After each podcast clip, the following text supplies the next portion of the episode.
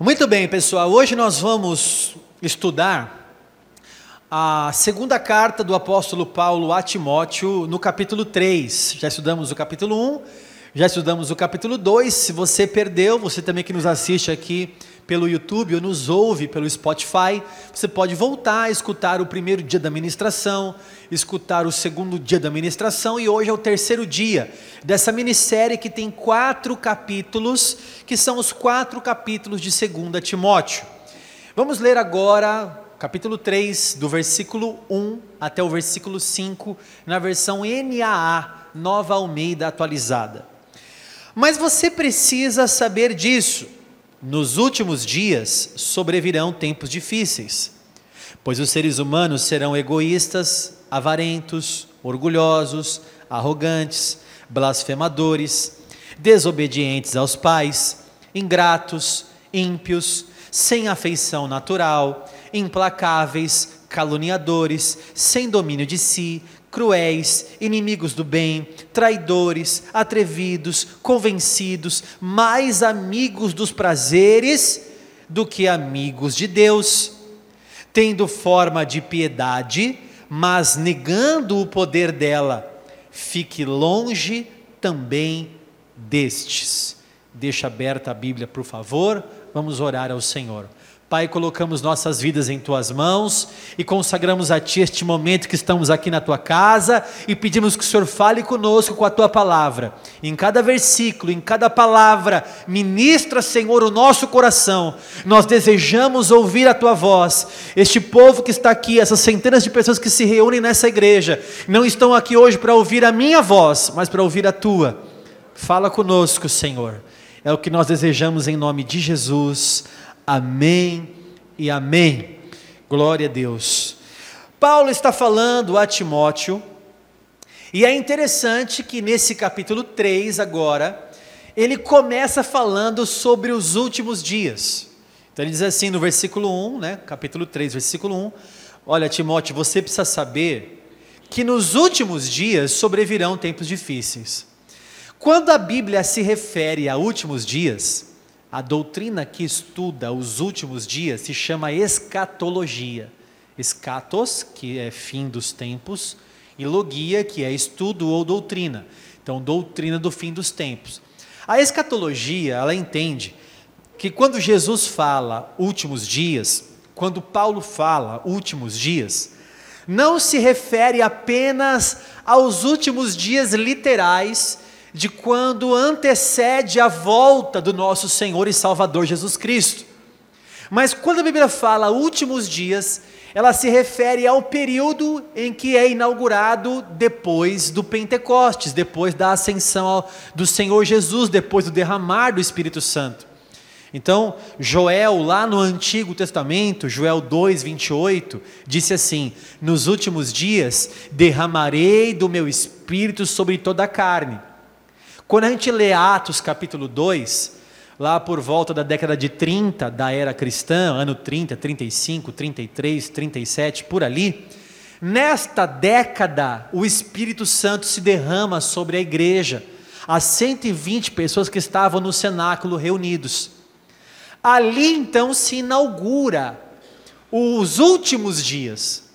Portanto, os últimos dias se refere sim ao período que vai anteceder a vinda de Jesus, e também se refere ao período em que foi inaugurado pelo Pentecostes, ou seja, foi inaugurado os últimos dias, ou seja, estamos nos últimos dias desde dois mil anos atrás.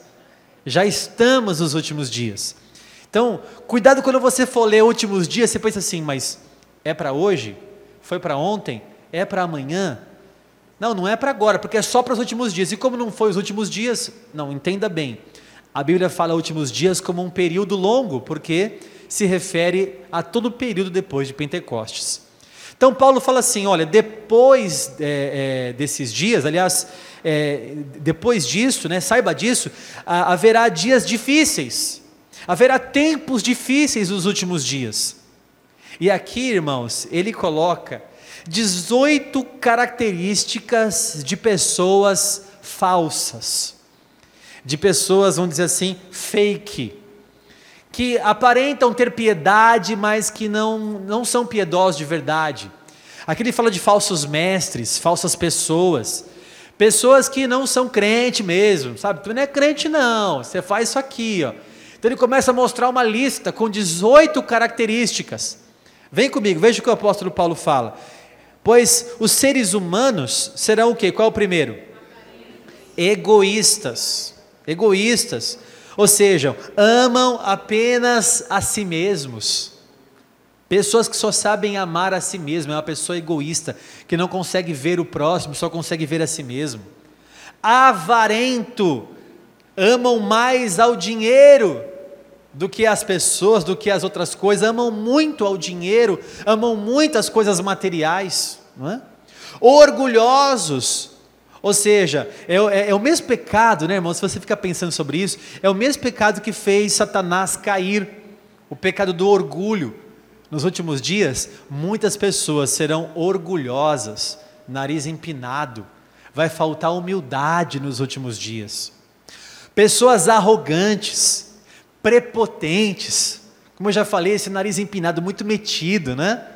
São pessoas que nos últimos dias vão mostrar esse tipo de característica. Blasfemadores. O que são blasfemadores? São pessoas que são, são dadas a palavras ofensivas, a palavras que machucam, a palavras desonestas, estão blasfemando. Não é? Então, são também desobedientes aos pais. Paulo está falando que nos últimos dias haverá um desequilíbrio aqui na família uma família desequilibrada, jovens, crianças, adolescentes que não obedecem aos pais, desobedientes aos pais. Coisa que não acontece aqui, né? Acho que você não. Só na França, né? Aqui no Brasil, não, né? Porque desobediente ao pai, talvez você seja daquela geração que falava bença pai, bença mãe, não é? E que sua mãe te chamasse, o que, que você falava? Se falasse assim, Maria Ivonalda, o que, que você respondia? Senhora, não é? Hoje em dia é assim, que é? Fala logo. Oh, meu Deus, hein? Tá vendo que eu estou jogando videogame aqui? Olha aí. Nossa avó ia falar assim: eu viro a mão na sua boca. Hoje em dia, perdeu-se, porque eu vi até uma pessoa falando, né? E a pessoa que nem é cristã, ela disse o seguinte: a antiga família quadrada, careta que a gente fala, né, tinha problemas, até violência com relação a, ao tratamento dos filhos. Então, foi criado, é, esta é a, a tese, a família, a tese. Então foi criado uma antitese, que é conhecido como antítese. Não, não podemos fazer isso, não podemos ser violentos. Só que essa antítese, que é a antitese, ela foi para um lado tão extremo, como lei da palmada, como um monte de coisa que agora não, não, olha, o teu filho tem que te amar, você vai perder o teu filho, faça o que ele gosta, seja amigo do seu filho, seja amigo, tal. Então veio essa antitese. E aí quando a gente vê agora, nem a tese dos nossos pais estava certa, e nem essa antitese dessa nova família está certa. Então, quando você pega uma tese e uma antítese, e você junta, você cria uma síntese. E essa síntese é que nós devemos buscar, que é a família equilibrada. Nem tirar aquilo que os antepassados nossos fizeram que eram bons, né? porque a gente acabou pegando a, é, a bacia e jogando a criança com a água da bacia, né? como diz na gíria. Pegamos o que era bom e o que era ruim jogamos tudo fora junto. E aí Devemos também pegar agora nessa antitese aqui, aquilo que é bom também, aquilo que nós aprendemos com a modernidade e juntarmos e fazermos uma síntese. Assim vamos criar uma família equilibrada. Aqui Paulo fala: nos últimos dias vão desobedecer os pais, já está profetizado isso. O que mais? Nos últimos dias serão ingratos, pessoas que não dão valor. Você conhece pessoas que não dão valor? Estamos nos últimos tempos. Pessoas que não dão valor, né? ingratas. Ímpios, ou seja, são irreverentes. Pecadores, que praticam a impureza, são ímpios. O que mais? Sem afeição natural, em algumas traduções mais antigas está desafeiçoado. O que é uma pessoa desafeiçoada? É uma pessoa sem afeição natural. O que é afeição natural? É aquilo que é natural da família. Perceba como hoje em dia as pessoas querem mudar aquilo que é natural e ficar inatural. Então a gente vê hoje a homossexualidade, a pansexualidade. Né? Eu estava comentando com umas pessoas esses dias as maneiras agora que eu tenho de me apaixonar, porque há, há, há, há várias formas de amar. Né? Como é que é aquela novela lá? É, não quer que saiu na malhação aí? Toda forma de amar. Né? Toda forma de amar. Agora você pode amar de qualquer forma. Né? Você pode casar, estava lendo sobre o islamismo hoje e vendo que pode casar com cinco, pode casar com sete. O profeta Maomé, um pedófilo, né, que, que casou com uma menina de nove anos, alguns falam que tinha onze, para poder. onze anos, poligâmico. Uma geração hoje que a gente olha e fala, não pode tudo. Olha, ontem eu estava no consultório com meu sogro, com a minha sogra. Passou cinco minutos, eu acho que era malhação ou era alguma novela lá, não sei o que estava passando naquele horário. Mas é, é, parei ali para ver, uma menina falou assim: Olha, está ficando aqui, mas é só para causar ciúmes naquela aquela menina lá. Eu nem sei quem é a atriz tal. A menina estava passando, ela falou assim: Você não está fazendo direito, vem aqui me dar um beijo. Mas dá um beijo direito para fazer ciúmes nela, porque aí você fica com ela, eu fico com outro. Olha o que os nossos jovens estão aprendendo. Eu tenho que ficar com a menina aqui, o, o menino falava assim, na novela, né? Mas é, eu estou me sentindo meio estranho com isso. Ela, é que você não está fazendo direito. Ele falava, mas não está adiantando. Ela falava, você tem que, me, tem que ficar comigo como uma pessoa que está gostando de mim, para ela perceber, ficar com ciúmes de você. Aí apareceu a menina, ele pegou e deu um beijo. Vem aqui, a menina agarrou, me dá um beijo aqui. Quer dizer, aí eu olhei, enquanto eu olhava para a TV, que estava assim no, na parte de cima, eu olhava para saber onde estavam minhas filhas, que estavam ali também para ver se as minhas filhas estavam assistindo isso. Graças a Deus ela estava no celular, brincando de joguinho ainda. Porque imagina, eu fiquei imaginando a minha filha assistindo e vendo aquilo. Pois, ah, então é assim. Você quer conquistar um namorado, você fica com outra, fica com outra, você conquista o outro que você quer. Olha isso. Nos últimos dias, Paulo falou: haverá malhação, haverá tudo isso. BBB, desafeiçoados, sem afeição. Esse termo significa ausência de amor familiar. É a ausência do amor natural, é a ausência da família tradicional. Retirei aqui o comentário da minha Bíblia. É a ausência da família tradicional. Esses dias uma pessoa na televisão diz assim: "Nós queremos destruir a família sim" essa família, com essa cultura judaica cristã, nós queremos destruir essa cultura. Essa cultura é judaico-cristã, nós não queremos essa cultura para nós.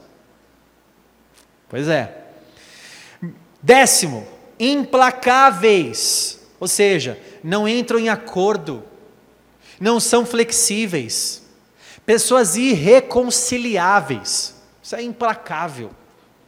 Caluniadores, o que é isso, bispo?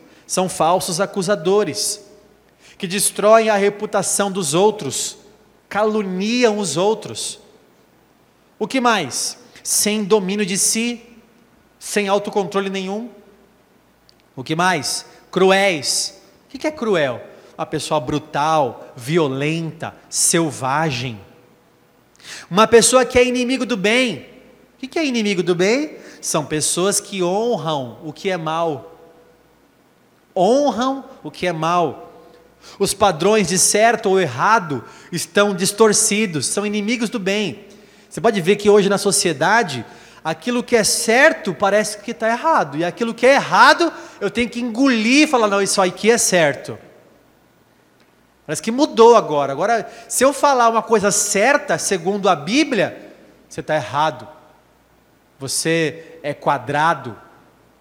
Você é antigo você é careta, você é conservador, você é um conservador.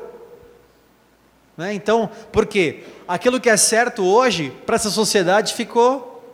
Estava falando com um pastor que disse o seguinte: a filha dele estava na, na escola e é, uma questão sobre o aborto se levantou.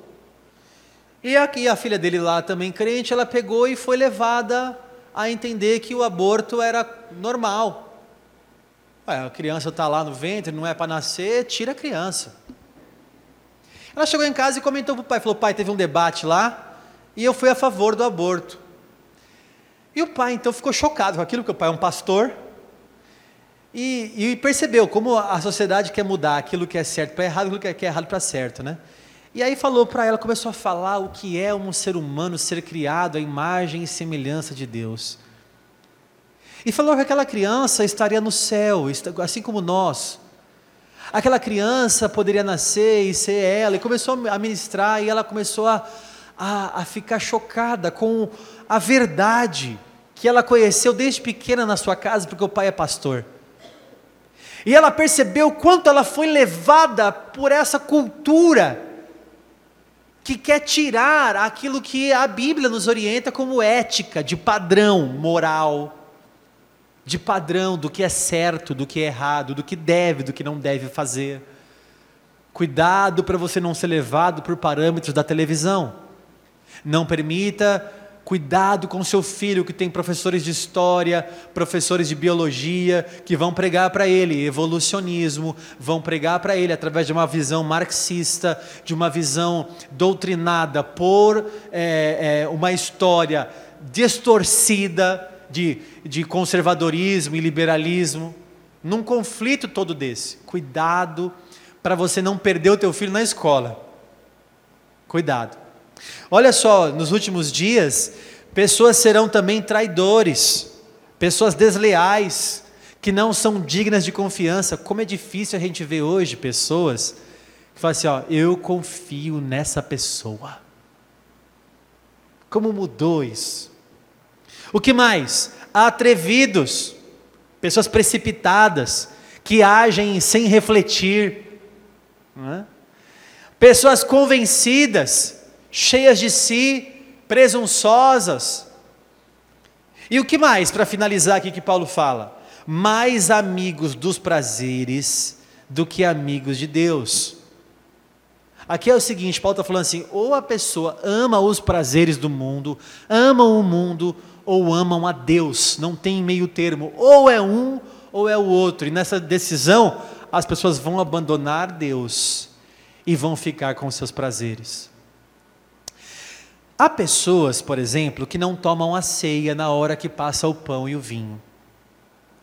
E aí, quando você passa a bandeja, a pessoa fala: Não, não vou pegar o pão. Por que, que você não vai pegar o pão? A pessoa diz assim: Porque eu não me sinto digna de pegar esse pão porque eu estou em pecado. Num olhar assim, superficial, você pode dizer assim: poxa, essa pessoa é sincera. Olha a sinceridade dessa pessoa, porque ela disse que se sente tão mal que ela não é digna de pegar no pão e no vinho. Veja, só que há um problema nisso também. Qual é o problema? ela larga o pão e larga o vinho, mas não larga o pecado. Ela sabe que domingo é ceia. Ela sabe que domingo, por exemplo, ela vai tomar a ceia. E o que ela faz então? Ela disse: Não posso tomar a ceia. Não seria mais fácil dizer assim: Não posso cometer pecado porque estarei na. Não só por causa da ceia, né? porque eu sou um cristão. Às vezes a gente mistifica muito a ceia, né? Como que você toma a ceia fazendo isso?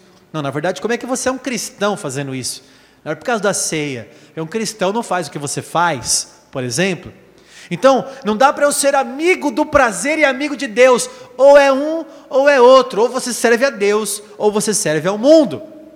Então, a orientação bíblica de Paulo no versículo 5 é a seguinte: tendo forma de piedade, mas negando o poder dela, fique longe também destes. Presta, presta atenção nessa orientação, irmãos. Não é assim, ó, tolere essas pessoas.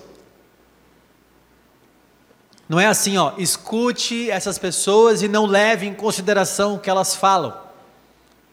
É tipo assim, Belém, Belém, nunca mais fico de bem. É tipo, meu, quebra, quebra o vínculo, foge destas pessoas. A pessoa está aqui e eu tô, não, eu não estou mais com você. Eu, você é caluniador, blasfemador, inimigo é, do bem. Eu estou longe. O que, que eu faço com você? Eu fujo de pessoas como essa. Fujo, fujo. Fujo. Vou, como é que, qual é a orientação? Foge. Ó, fugir é, é, não é assim, ó, é fugir. Quer dizer, a pessoa vai atrás de você e você foge da pessoa. Tiver uma visita na sua casa, você faz o quê? Põe a vassoura atrás da porta. Não, não, não faça isso. Minha mãe falava que tinha que jogar sal assim na. A pessoa vem, você joga um salzinho assim, a pessoa vai embora. Não, não faça isso. Então, foge destas pessoas. Versículo 6, vem comigo é, do versículo 6 ao versículo 7. Pois entre estes se encontram os que se infiltram nas casas e conseguem cativar mulheres tolas. Em algumas versões está mulherinhas, né?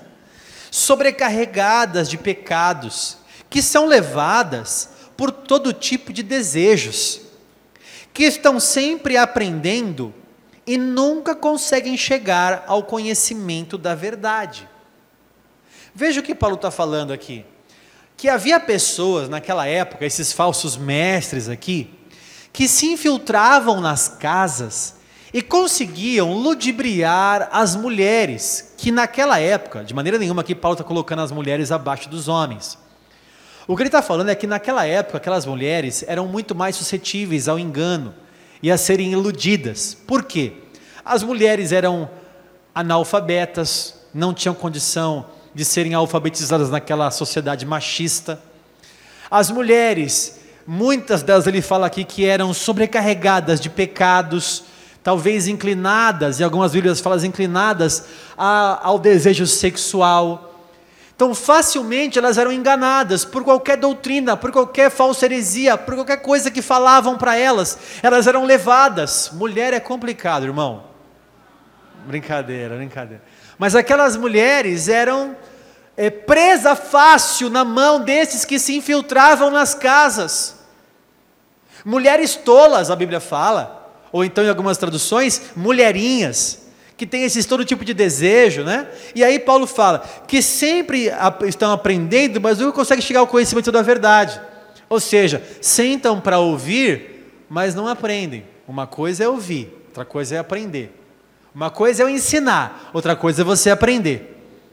Então aquelas mulheres ainda tinham dificuldade até de entender a verdade. Qualquer pessoa que batesse lá na casa delas, elas iriam adotar como verdade. Iriam adotar como correto. Sabe, irmãos, que a teologia, eu até vou gravar um vídeo sobre isso. A teologia está começando a perceber que existe uma tal de teologia do primeiro contato. Sabe o que é a teologia do primeiro contato? Ou seja, você absorve como verdade aquilo que você teve contato primeiro. Se você estava numa igreja, por exemplo, muito tradicional, que não ora em línguas e que fala que oração em línguas é pecado, por exemplo, e que é fake, e que é demônio falando na boca das pessoas, quando você for visitar uma igreja muito pentecostal, você vai dizer assim: meu, aqui só tem herege, só tem maluco aqui. Se você primeiro se converteu numa igreja muito pentecostal, muito do reteté, canela de fogo, rolava para baixo dos bancos, rodava destruindo as cadeiras da igreja, quebrava os vasos da igreja, tudo rodopiando. Quando você chega numa igreja tradicional e você sente fala assim: meu, nessa igreja que não tem o Espírito Santo.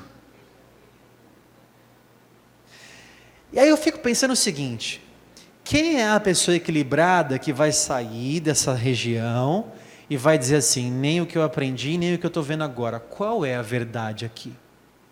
Qual é a verdade? Ah, não, eu nasci numa igreja calvinista, aprendi predestinação, Aprendi, não, não, eu nasci numa igreja arminianista. Aprendi sobre livre-arbítrio. Aprendi sobre que Deus não escolhe o destino, não, Ele deixa o homem escolher o destino. Ele é soberano, mas deixa o homem. Eu aprendi aqui que não se perde a salvação. Não, não, eu aprendi aqui que se perde a salvação. Não se cuida, não, para você ver que você vai para o inferno.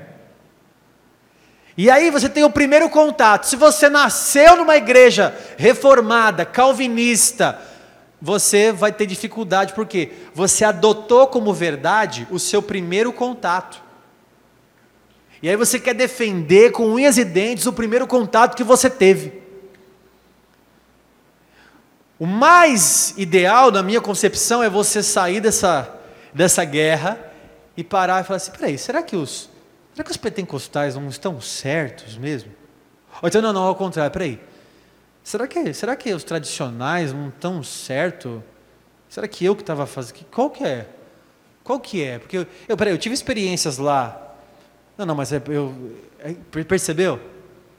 Você fazer uma análise sem ser iludido como aquelas mulheres tolas, que qualquer pessoa que entrasse na casa dela iria convencê-la, porque ela iria adotar a doutrina do primeiro contato. Veja só, versículo 8, versículo 8 e 9. E do mesmo modo que Janes e Jambres, nomes bonitos aí para você colocar nos seus filhos, E do mesmo modo que Janes e Jambres resistiram a Moisés, também estes resistem à verdade. São homens que têm a mente totalmente corrompida, reprovados quanto à fé. Mas esses não irão longe, porque a insensatez deles ficará evidente a todos, como também aconteceu com a insensatez de Janes e Jambres. Você vai dizer assim: Meu Deus, eu não estou lendo a Bíblia, não. Porque quem é Janes e Jambres? Quem é Janes? Eu nunca li na Bíblia Janes e Jambres. É a primeira vez, é o primeiro contato que eu tenho com essas pessoas aqui. Cara, eu não estou lendo a Bíblia, não lembro. Alguém lembra aqui quem foi Janes e Jambres? Olha, que versículo da Bíblia que está? Que versículo da Bíblia que está Gênesis e Jambres? Pois é, não aí na Bíblia. Não tem na Bíblia. É, não, não tem. A tradição judaica, a tradição não é a Bíblia. O que é a tradição judaica? Deixa eu só explicar um pouquinho para você do que significa esse negócio de tradição judaica, tradição da igreja, né? Principalmente a tradição judaica. Os judeus, eles, eles creem no seguinte, por exemplo, Moisés subiu ao Monte Sinai para receber os mandamentos de Deus, certo? Lá ele recebeu os mandamentos de Deus e que deveriam ser escritos.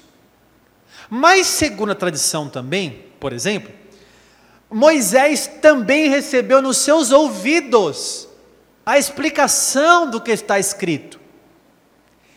E esta tradição oral, esta lei oral foi passada para outras pessoas. Da mesma forma que a lei escrita foi passada, a lei oral foi passada também para outras pessoas. De modo que o judeu acredita tanto numa lei escrita, como numa, numa lei oral, que hoje se transformou no Talmud, por exemplo, que é um livro de comentário das Escrituras. Veja só, esse, essa tradição diz o seguinte: Janes e Jambres, a Bíblia não fala, a tradição que vem lá de Moisés vem falando isso. Janes e Jambres eram os nomes dos magos que é, desafiaram Moisés ali, quando fizeram a serpente virar cajado, cajado virar serpente, que assistiam diante de Faraó e queriam provar ali que, que Moisés estava fazendo mágica. Esses magos, segundo a tradição rabínica, é, se, os nomes deles são Janes e Jambres. Então, Paulo está falando aqui com Timóteo, já entendendo que Timóteo sabe quem é Janes e Jambres. Olha, assim como Janes e Jambres resistiram a Moisés, esses homens falsos aqui desses últimos dias também vão resistir à verdade. Da mesma forma que eles resistiram a Moisés, vão resistir à verdade, porque eles têm a mente corrompida, são reprovados é, quanto à fé. No versículo 9 fala assim: ó, mas esses homens aí, eles não vão longe, não. Esses homens falsos, igual Janes e Jambres, porque assim como eles foram ridicularizados e desmascarados por Moisés, assim esses homens também serão desmascarados nos últimos dias. É o que ele está ensinando aqui. Irmãos, para um pouquinho. Não é gostoso estudar a palavra de Deus assim? Porque imagina, você vai ler isso na tua casa, olha, você vem num culto, de repente você fala, meu, Janes e Jambres, de repente você aprende um negócio, está na sua casa, lê lá mulherinhas, mulheres tolas, o que, que é isso que Paulo está falando? Aí você vem num culto desse, e você aprende um negócio simples, mas que faz todo sentido para você na sua leitura bíblica. Você que nos escuta pelo Spotify, nos assiste aqui pelo YouTube, não é bom você aprender a palavra de Deus? Deixa um comentário aqui no YouTube. Eu nunca pedi comentário aqui no canal da igreja. Deixa um comentário aqui no YouTube do que você está aprendendo. Vamos no versículo 10 até o 13. Mas você tem seguido de perto o meu ensino. Paulo está falando a Timóteo.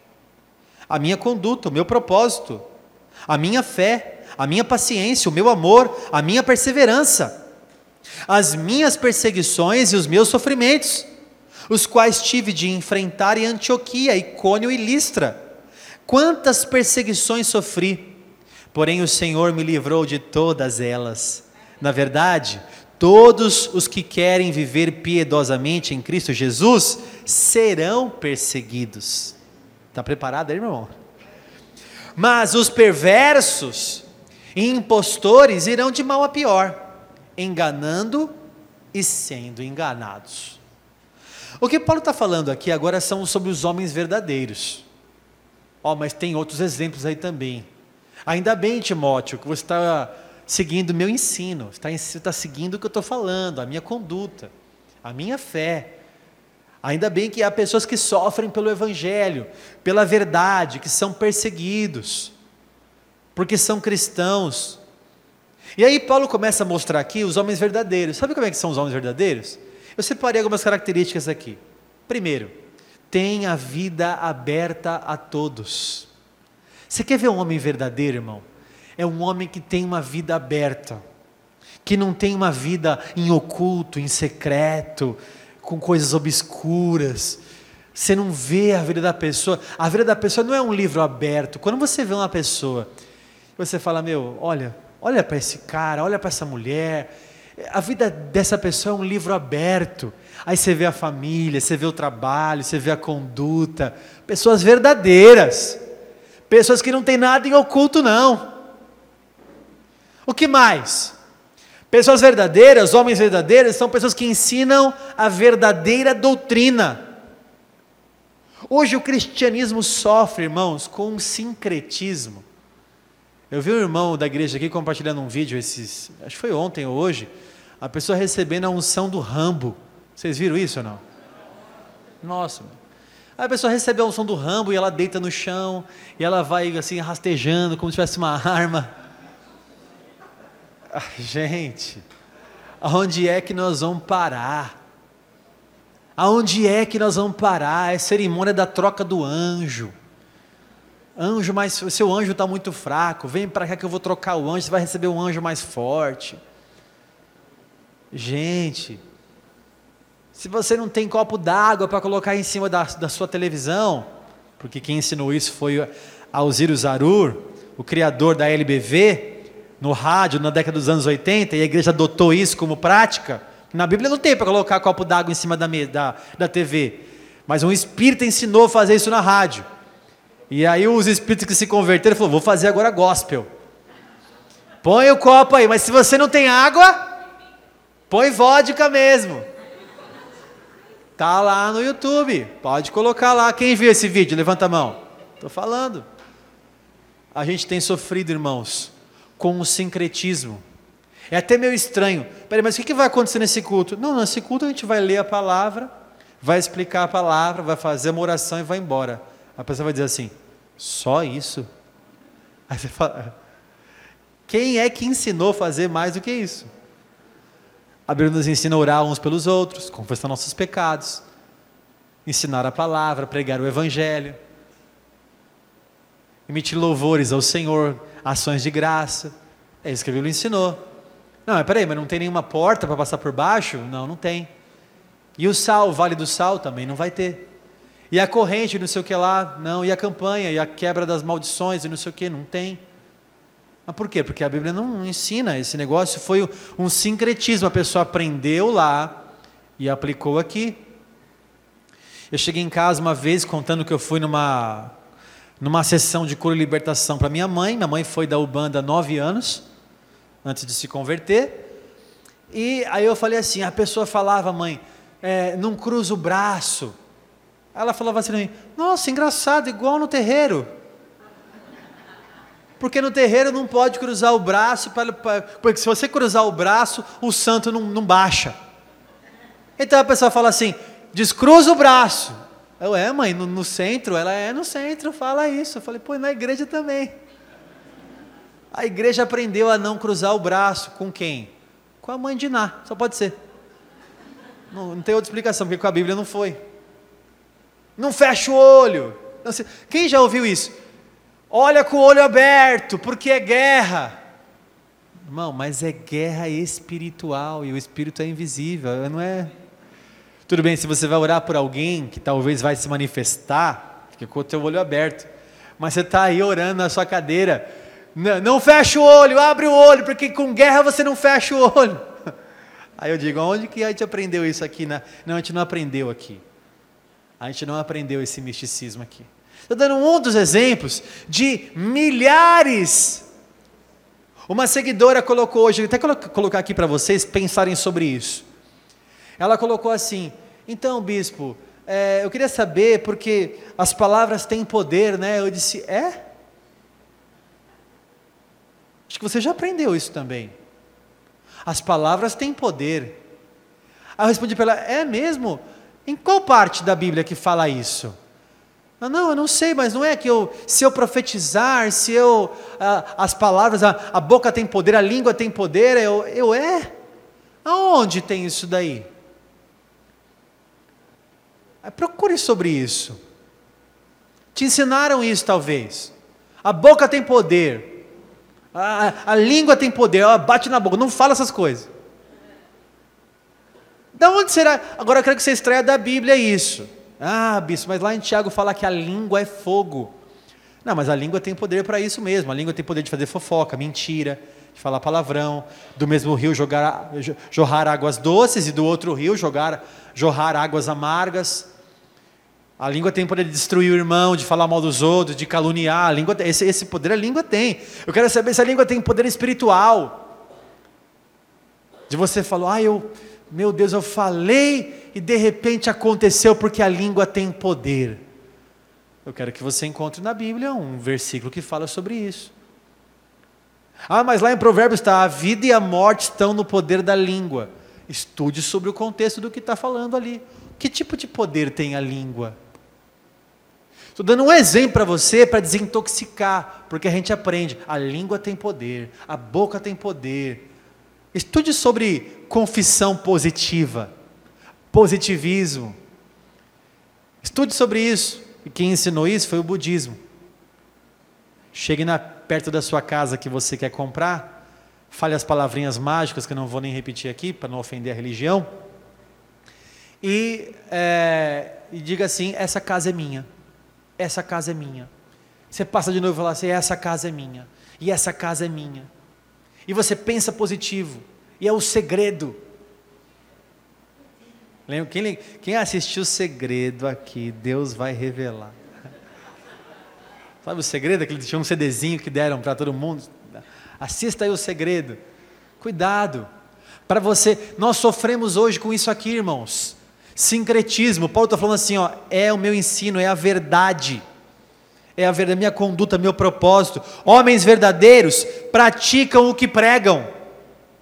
Homens verdadeiros praticam o que pregam. Deixa um pouquinho mais rápido aqui.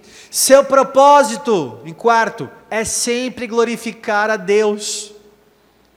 Quando você vê uma pessoa que quer glorificar a si mesmo, hum, O propósito de um homem de Deus é sempre glorificar a Deus. Por exemplo, enxergue os dons.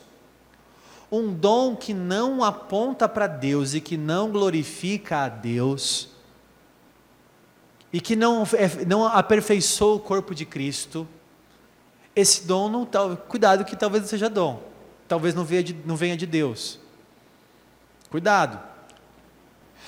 Quinto que eu quero falar com você, pessoas verdadeiras são pessoas que estão dispostas a sofrer pela palavra, pelo evangelho, pela doutrina, pelo reino, por Jesus, estão dispostas a sofrer.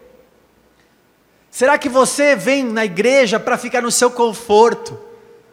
Ou você está aqui hoje para se alimentar desta palavra e se abastecer, a fim de saber que qualquer pessoa que vive piedosamente em Cristo Jesus serão perseguidos? Quem está disposto a ser perseguido? Aleluia! Eita, que palavra de vitória! Versículo 14, vai, vamos lá. Quanto a você, Timóteo, permaneça naquilo que aprendeu e em que acredita firmemente, sabendo de quem você o aprendeu. A recomendação de Paulo: permaneça na palavra. O mundo vai querer te seduzir para você largar a palavra. E Paulo, preocupado com o jovem Timóteo, para que ele pudesse talvez é, se desviar, imagina ele assim: Não, oh, Timóteo, você sabe de quem você aprendeu. Uma vez eu estava numa rádio e o pastor estava falando assim: Eu quero comemorar hoje aqui meus 25 anos que eu sirvo a Deus. Eu estava junto com ele na rádio, fazendo o programa.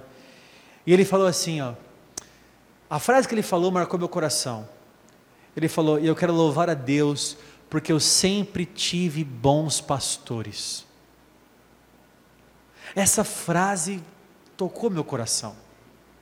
Não só pela avaliação que eu fiz dos meus pastores, e pensei: será que eu tive bons pastores? Alguns, não, alguns não foram tão bons assim, para mim. Alguns foram muito bons. Mas o que eu mais pensei nessa frase que ele falou eu pensei assim: será que as pessoas que me seguem lá na igreja como pastor delas, será que eu sou um bom pastor para elas? Será que um dia, daqui 40 anos, uma ovelha da Cal vai chegar numa rádio e vai dizer assim: Eu quero louvar a Deus porque hoje eu sou um pastor e eu tive um bom pastor na minha vida. Quem foi esse bom pastor? Alguém pode perguntar para ela. Olha, eu tive lá o Tarles, lá na Praia Grande, lá em 2020. Ele pregava os cultos de quinta-feira, ensinando versículo por versículo. Eu tive um bom pastor. Então eu fiquei pensando, Senhor, eu quero que eu seja um, igual um pastor que esse pastor está falando aqui na rádio. Eu quero ser um desses que vai um dia ouvir do seu discípulo, do seu irmão na fé que congregou com ele dizer assim: Eu tive bons pastores. Então Paulo fala aqui sem nenhum tipo de arrogância. Ele diz assim: Olha, você sabe de quem você o aprendeu. Você sabe quem ensinou você, Timóteo? Foi, sou eu, cara. Vivo na, na verdade. Você conhece a minha vida. Minha vida é um, é um livro aberto, você conhece. Versículo 15: E que desde a infância você conhece as sagradas letras, que podem torná-lo sábio para a salvação pela fé em Cristo Jesus. Aqui Paulo começa a dizer assim: olha, está vendo? Veja a importância que você tem de ter uma família cristã, porque sua mãe Eunice e sua avó Lloyd, não foi isso que nós aprendemos aqui? Sua mãe Eunice e sua avó Lloyd te ensinaram as sagradas letras. Né? O termo Bíblia Sagrada foi usado pela primeira vez por João Crisóstomo, lá no século IV, século V. A Bíblia Sagrada vem desse termo aqui, as sagradas letras. Você aprendeu, Timóteo, lá com a sua mãe Eunice, sua avó Lloyd, você aprendeu as sagradas letras, você aprendeu a Bíblia na sua infância. Primeira questão que eu quero falar com você: ensine seu filho, sua casa, nas sagradas letras. Faz três dias que a Débora está lá em casa numa campanha de aprender, como dizia na nossa época, a desembanhar a espada. Tinha uma brincadeira antiga que era desembanhar a espada. Então a pessoa falava assim: Mateus capítulo 3, versículo 4. As crianças, quem achou primeiro ganhava um bis. Entendeu? Lucas capítulo 7, versículo 9. Abria rapidinho, tinha quem abrisse primeiro. E falaram na escola dela que vai ter essa, essa gincana, né, amor? Corrida bíblica. Vai ter essa corrida bíblica. E ela falou: Pai, eu quero ser a primeira. Então canta a musiquinha aí. Ela começou: Gênesis, Êxodo, Levítico, Número, Deuteronômio, Josué, Juízes, Ruth. Começou a cantar. Ela sabe inteira. Sabe todos os versículos da é, sobre todos os livros da Bíblia. Falei, filha, só que assim, se alguém falar para você, Timóteo, e você for cantar do comecinho, Gênesis, Êxodo, Levítico, até chegar em Timóteo, então vamos fazer o seguinte, eu falo livro, você fala se é antigo, se é novo testamento, ela, aí você já sabe dividir, tá mais para cá, tá mais para lá, a gente começou a treinar. Comecei a falar alguns livros, ela, antigo, eu, você quer, novo, você quer antigo, novo, ela já decorou, e aí, aí hoje ela foi para lá e não teve hoje, vai ter amanhã, e ela está treinando para poder ser a primeira na sala, ela quer, ela quer ganhar a corrida bíblica. Falei, filha, você tem que ganhar, você é filha de pastor, você tem que ganhar. Brincando com ela, né? E aí ela está treinando, e a gente está lá ensinando ela sobre isso. Está na hora da gente é, formar nossos filhos em casa como verdadeiros Eunices e Lloydes. Não é o Deb, é o Lloyd. Como verdadeiras pessoas que, que ensinam as crianças. Não só isso, olha o que Paulo fala. Porque as sagradas letras têm poder, podem torná-lo sábio para a salvação pela fé em Cristo Jesus. A Bíblia não salva ninguém. Conhecer a Bíblia não salva ninguém. Mas a sabedoria contida nela pode te dar fé em Jesus, que é o caminho da salvação. Veja que versículo maravilhoso. A Bíblia pode te tornar sábio, irmão. Ô, irmão, esse versículo aqui é para colocar na geladeira. A Bíblia pode te tornar sábio para você alcançar a salvação em Cristo.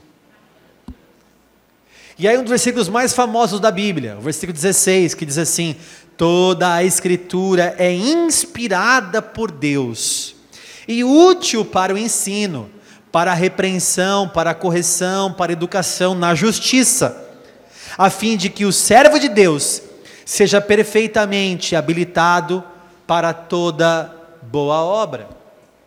Toda a Escritura é divinamente inspirada. A inspiração da Bíblia sempre foi questionada, não é de hoje não. Que as pessoas falam assim: isso aqui foi o homem que escreveu, isso aqui não é de Deus, não é a palavra de Deus nada. Ah, você acha que é moderno isso? Lá no Éden, Satanás falou para a mulher: É assim que Deus disse? Não, não é assim que Deus disse, não.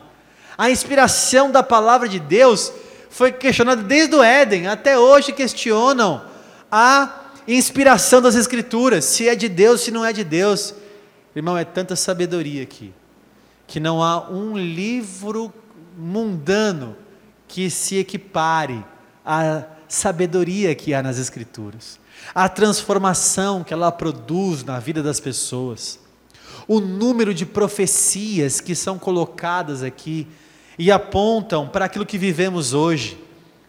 Cada vez que você estuda mais, você vê que ela é verdadeira. Tem um livro chamado é, E a Bíblia Tinha Razão.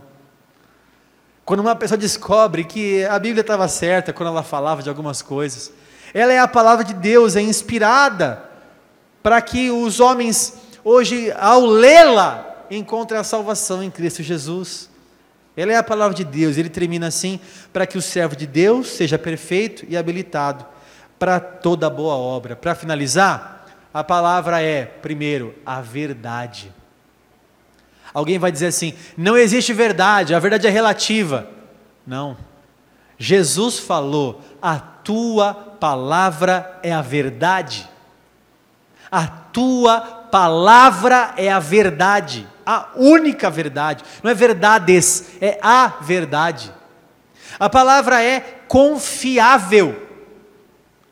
Ela é digna de confiança, você pode confiar no que você está lendo. Outra coisa, a Bíblia é útil para te mostrar o que é certo, o que é errado, é útil para repreensão, para educação na justiça. Ela é útil para você saber o padrão: faz, não faz, devo, não devo, toco, não toco. E por fim, a Bíblia é eficiente porque ela capacita você a ser a pessoa que você é. Veja que maravilhoso estudar um capítulo com 17 versículos na igreja e aprender todos eles de, de, de, forma geográfica, histórica, expositiva, exegética, e que Deus transforme você através da palavra dele, irmão. Que você seja totalmente habilitado pela palavra de Deus. Eu queria fazer um desafio e terminar aqui esse, esse culto hoje com um desafio. Quero desafiar você, a nesse ano de 2020, conhecer mais da palavra de Deus. Ah, bispo, mas eu vou fazer isso, eu vim todo culto aqui. Não, não, não. Eu quero, eu quero desafiar você a algo mais. Alguma coisa a mais. Quero desafiar você a fazer uma coisa a mais do que você faz. Por exemplo, ah, eu já leio a Bíblia todo domingo. Ou eu leio todo final de semana. Ou eu leio todo dia de manhã. Eu queria que você fizesse algo mais. Ó, todo dia agora eu vou ler três capítulos. Não, agora todo dia, é, ou pelo menos eu vou pegar um livro inteiro e vou ler um livro inteiro da Bíblia, inteiro, até eu aprender. Vou tirar todas as dúvidas com os, meus líderes, com o meu pastor, eu vou aprender o livro todo. Ó, esse ano eu vou comprar mais umas duas Bíblias lá para eu poder comparar as versões. Eu vou ler essas Bíblias. Vou começar um plano de leitura. Eu quero que você, quero desafiar você a sair da zona de conforto, porque não dá para admitir não conhecer e permanecer sem conhecer. Você conhece a Bíblia? Não. O que está fazendo? Nada. Aí não pode. Aí não pode. Eu quero finalizar esse culto fazendo esse desafio para você. Por exemplo, hoje é dia, que dia que é hoje? 13 de fevereiro. Eu vou marcar no meu celular aqui dia 13 de março. O que é que você vai fazer de diferente de agora até o dia 3 de março? Eu vou perguntar à igreja. Vou marcar para eu, eu lembrar que eu não esquecer. O que é que você fez esse mês? Eu quero ouvir os testemunhos aqui, eu vou colocar aqui no púlpito. Você com o microfone na mão. Você vai dizer assim: eu em 30 dias do dia 13 de fevereiro ao dia 3 de março eu fiz tal coisa relacionada à Bíblia eu fiz tal coisa. Eu li um livro, ou eu li o Pentateuco, ou eu entendi tal coisa, eu aprendi não sei o que lá, fiz um plano de leitura. Eu quero desafiar você. E aí eu quero chegar aqui e dizer assim: quem fez isso? Aí eu, cri, cri, pensou? Aí eu vou provar para você que o culpado não é a igreja que não te ensina, o culpado não é o pastor que não estuda, não é o culto que é chato, o culpado é que às vezes a gente não faz. Agora, quando você faz, Aí eu quero ver o que é que você fez nesse mês. Marque aí, comece agora. Faça um plano de leitura, faça alguma coisa diferente. Você que nos ouve aqui pela internet, faça algo diferente. Conte seu testemunho aqui nos comentários, fale com a gente, que mande um e-mail para a gente. A gente quer saber o que Deus fez na sua vida através dessa palavra. Amém? Vamos ficar em pé, por favor.